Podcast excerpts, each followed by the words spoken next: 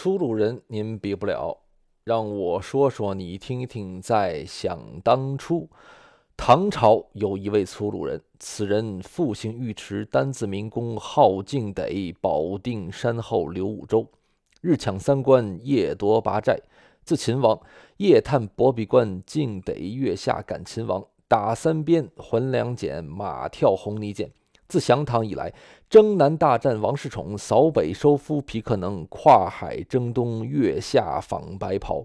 唐王得胜，班师回朝。那尉迟恭因救白袍，在午门外拳打皇叔李道宗，打掉门牙二尺。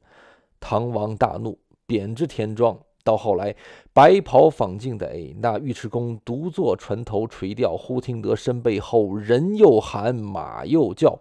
我乃征东薛平辽，特地前来访故交。你我金殿去交旨，保你为官永在朝。